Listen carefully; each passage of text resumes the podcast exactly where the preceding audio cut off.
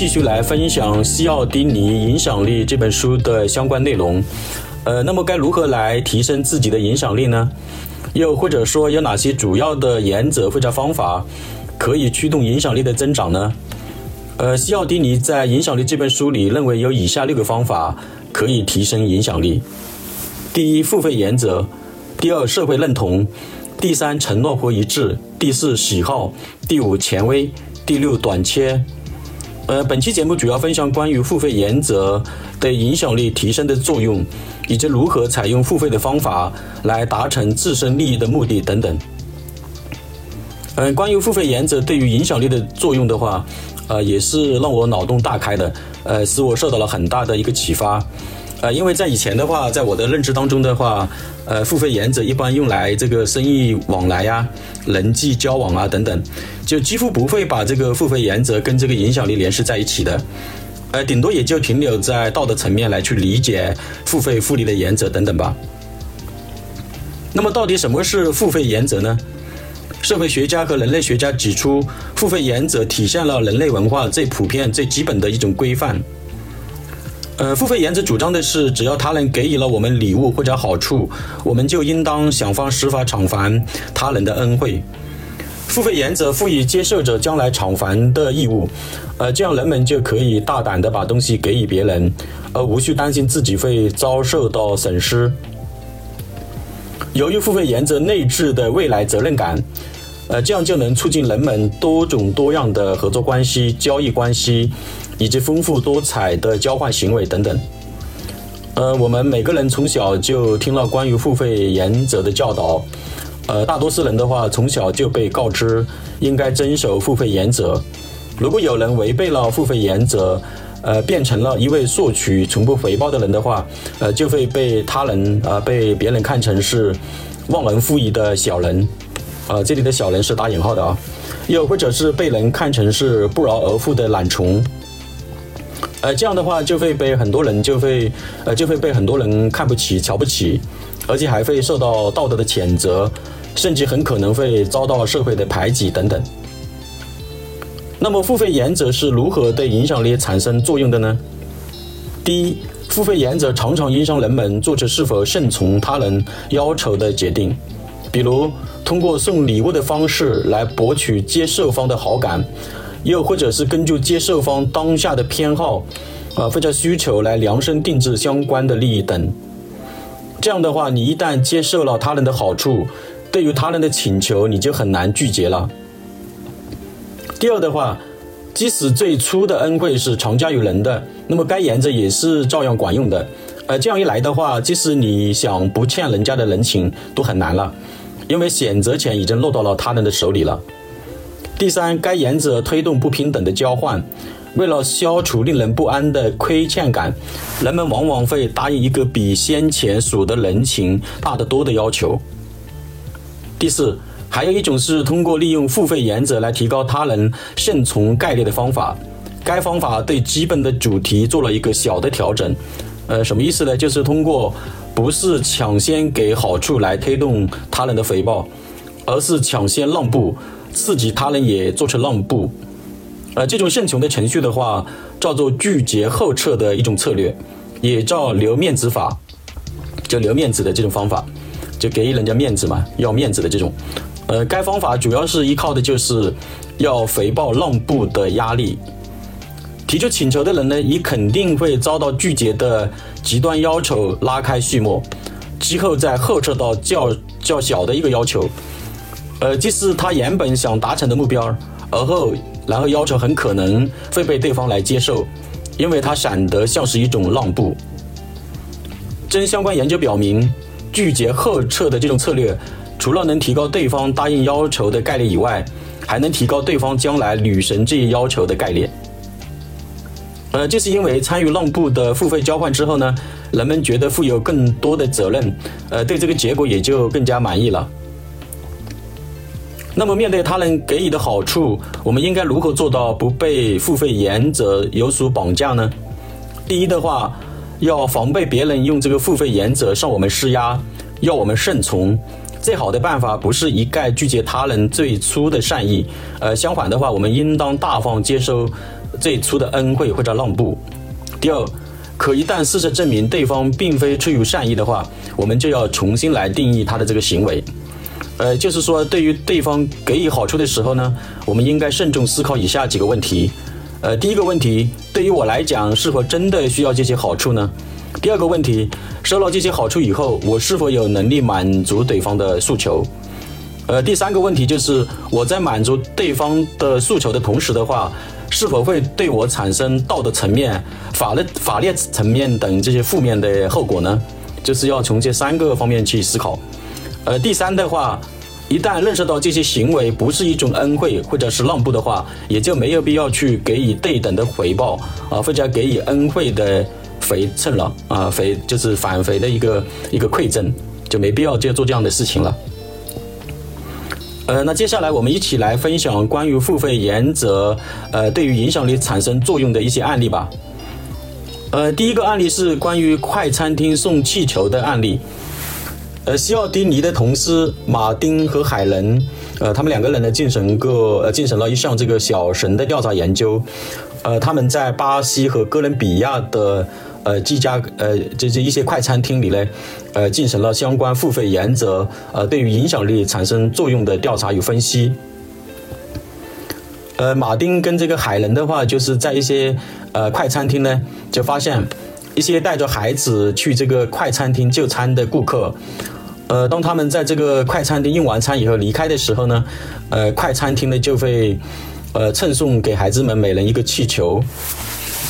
而在另外的一些快餐厅里面呢，就孩子们呢一进店门的时候呢，就能得到了这个呃快餐厅送出来的这个气球。呃，通过这个两个这样的情景的一种对比的话，结果发现，就是后面这家就是这个先送给孩子们呃气球的这些快餐厅的话，呃，他们这个来这里快餐厅消费的这个呃费用的话，呃，就会增加大约百分之二十五。还有一个更有趣的发现，就是他们这个把这个呃先进一进门就把这个气球送给孩子们的这些快餐厅的话，呃，他们这个咖啡的话。呃，这个销量的话也会增加大约百分之二十左右。呃，但其实孩子们是不太可能会去点咖啡来喝的。呃，那么这些顾客为什么还要多购买咖啡呢？呃，这个其实就是恩惠的一种力量。呃，其中付费原则在发挥很大的一个作用，因为在这些顾客看来，呃，因为这家一进门就把这个气球送给孩子们的这些快餐厅的话。呃，就等于给这些顾客呃赠送了礼物。那么作为回报的话，呃，这些顾客的话，至少可以通过多点菜呀，呃，多点咖啡呀，呃，当然还多消费等，来回报这个快餐厅的生意。呃，第二个案例是关于飞机上让座的案例。呃，有一次的话，在西奥迪尼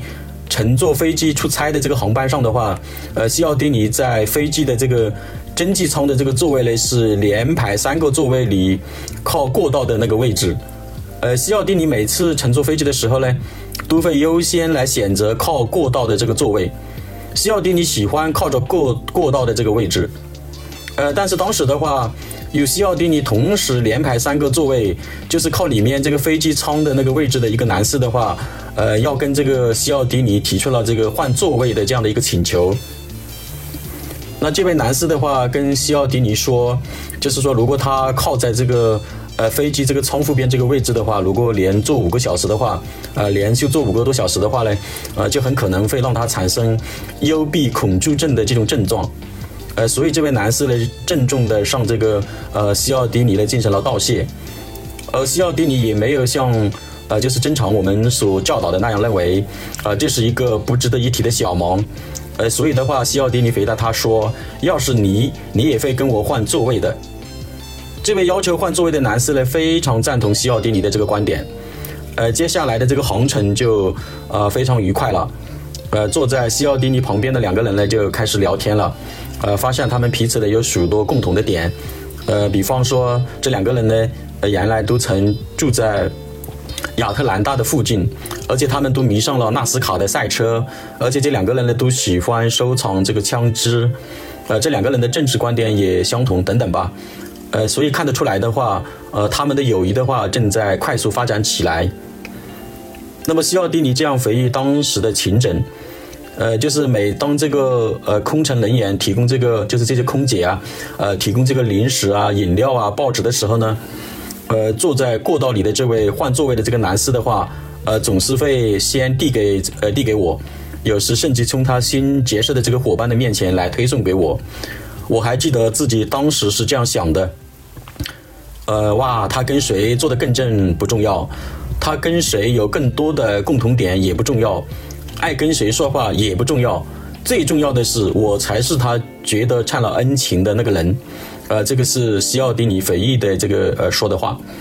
所以的话，如果你刚刚因为帮了别人的忙而收获了感谢的话，请千万不要说没什么大不了的，也不要说出别想太多，我对谁都会这么做一类的老套的客气话。如果这样说了，就肯定会削弱付费原则带来的影响力。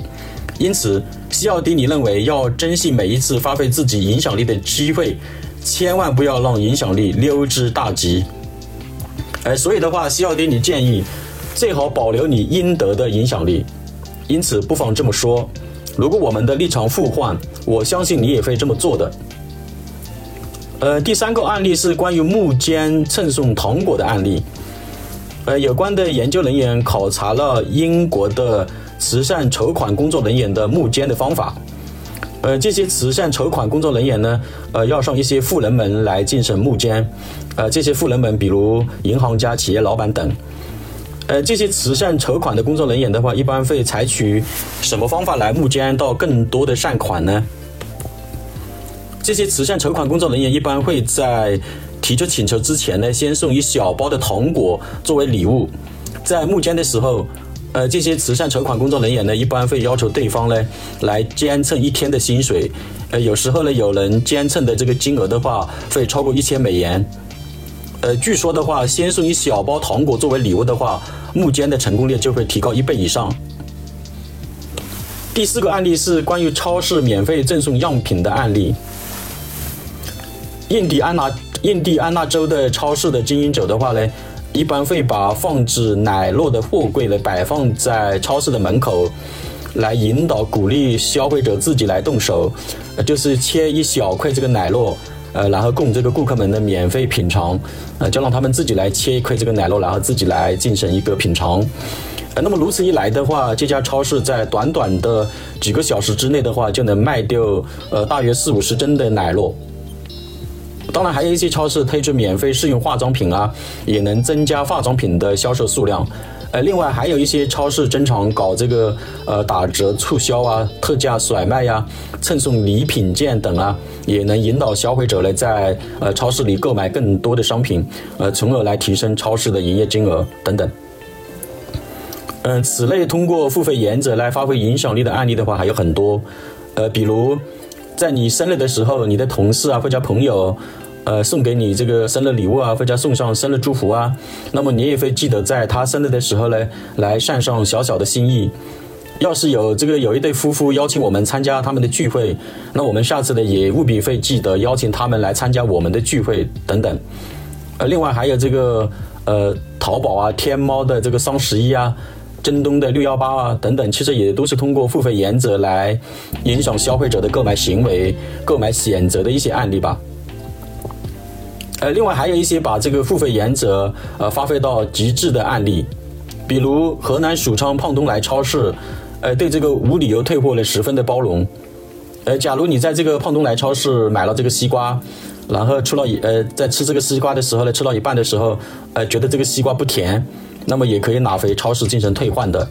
还有的话，如果在这个胖东来的这个超市购买的鸡蛋不小心打碎了，也可以呃，然后拿回超市进行退换的等等。另外的话，还有这个呃，去这个海底捞用餐的时候呢，因为来海底捞的的这个人比较多嘛，那有时候的话需要排队。那么在排队的期间的话，呃，如果恰巧遇到了对面马路上有人这个吵架打起来了，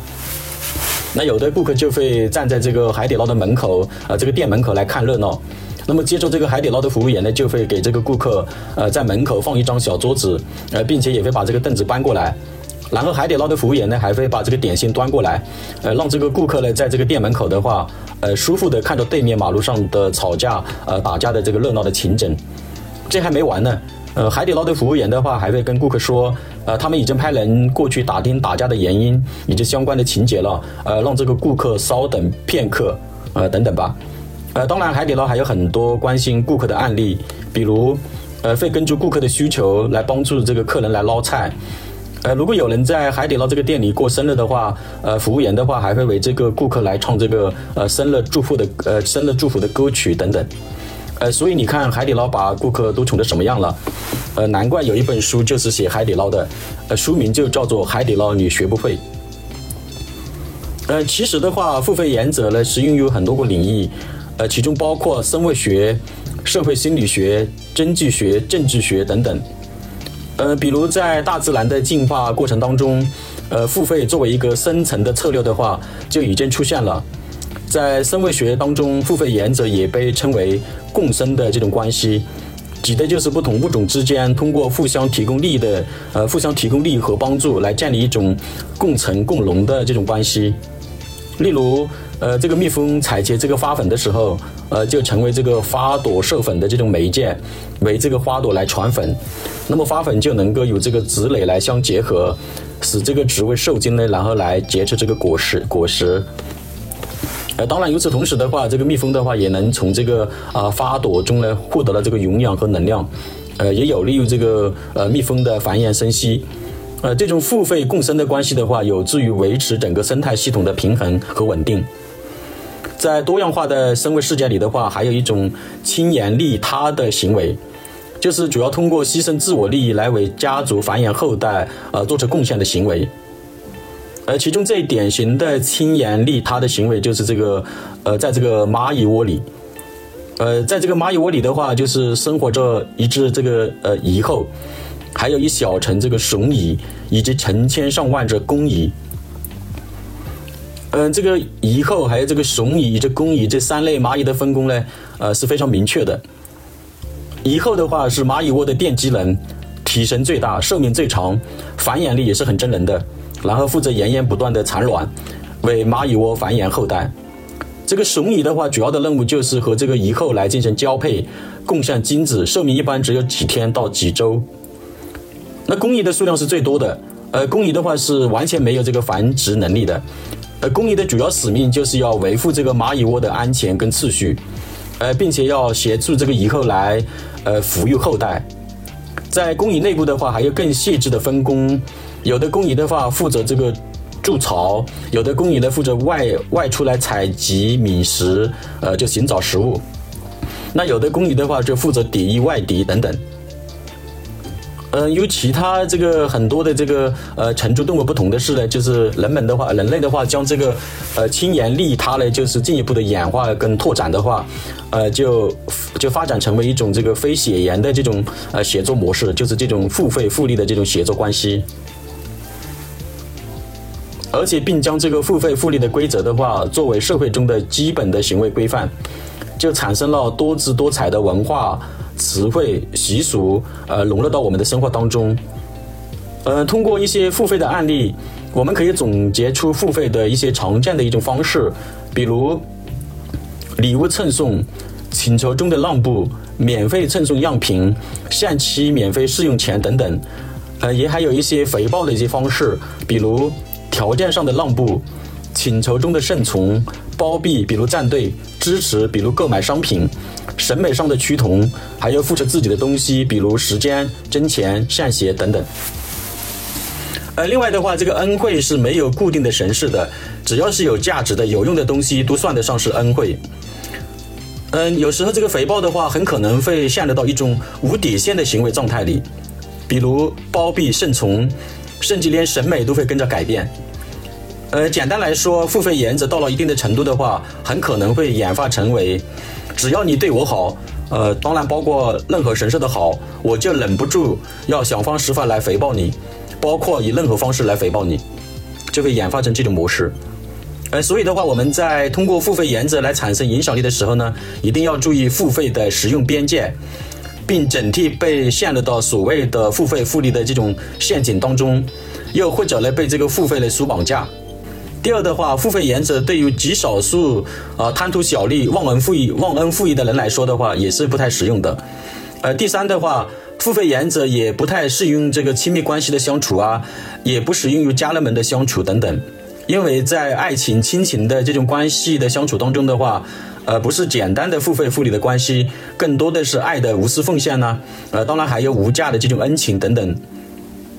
呃，那么总结一下付费原则带给我的一些启发。呃，第一的话，付费的亏欠感的话，呃，这种亏欠感的话呢，就会呃随着时间的推移的话会变淡的。那么第二的话，付费中的给予方的话，如果不让呃接受方来这个回报的话，呃，可能对于这个接受方来讲的话，是一种摧残。呃，第三的话，付费原则在商业中的应用的话，已经研发出了千姿百态的营销策略，通过花样繁多的营销手段来占领消费者的心智等等。呃，第四的话，呃，这个施这个施以这个恩惠的话是可以创造的，例如通过拒拒绝后撤的这种策略，呃，也就是我们正常说的留面子的这种方法，呃，所创造出来的假让步的一种行为模式。第五的话，恩惠如果是个性化、定制化、专属的、唯一的，满足他的喜好的，那么这个威力就会翻倍的增加。第六的话，付费的这种亏欠感的话，呃，对于绝大部分人来讲的话，是下意识的、自动化的、不以人的意志为转移的，甚至是根深蒂固的。而第七的话，付费的强大性，有时候会超越规矩、道德，还有法治，甚至会改变审美，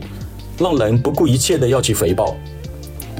而第八的话，在工作当中，付费原则其实是一种对待新客户的一种破冰的行为方法。第九的话，付费的最高境界其实是待人真诚、信守承诺。方格咨询专注于企业管理落地培训和落地咨询，欢迎您添加方格咨询的合作微信，期待与您的合作。非常感谢您收听本期的节目内容，我们下期再见。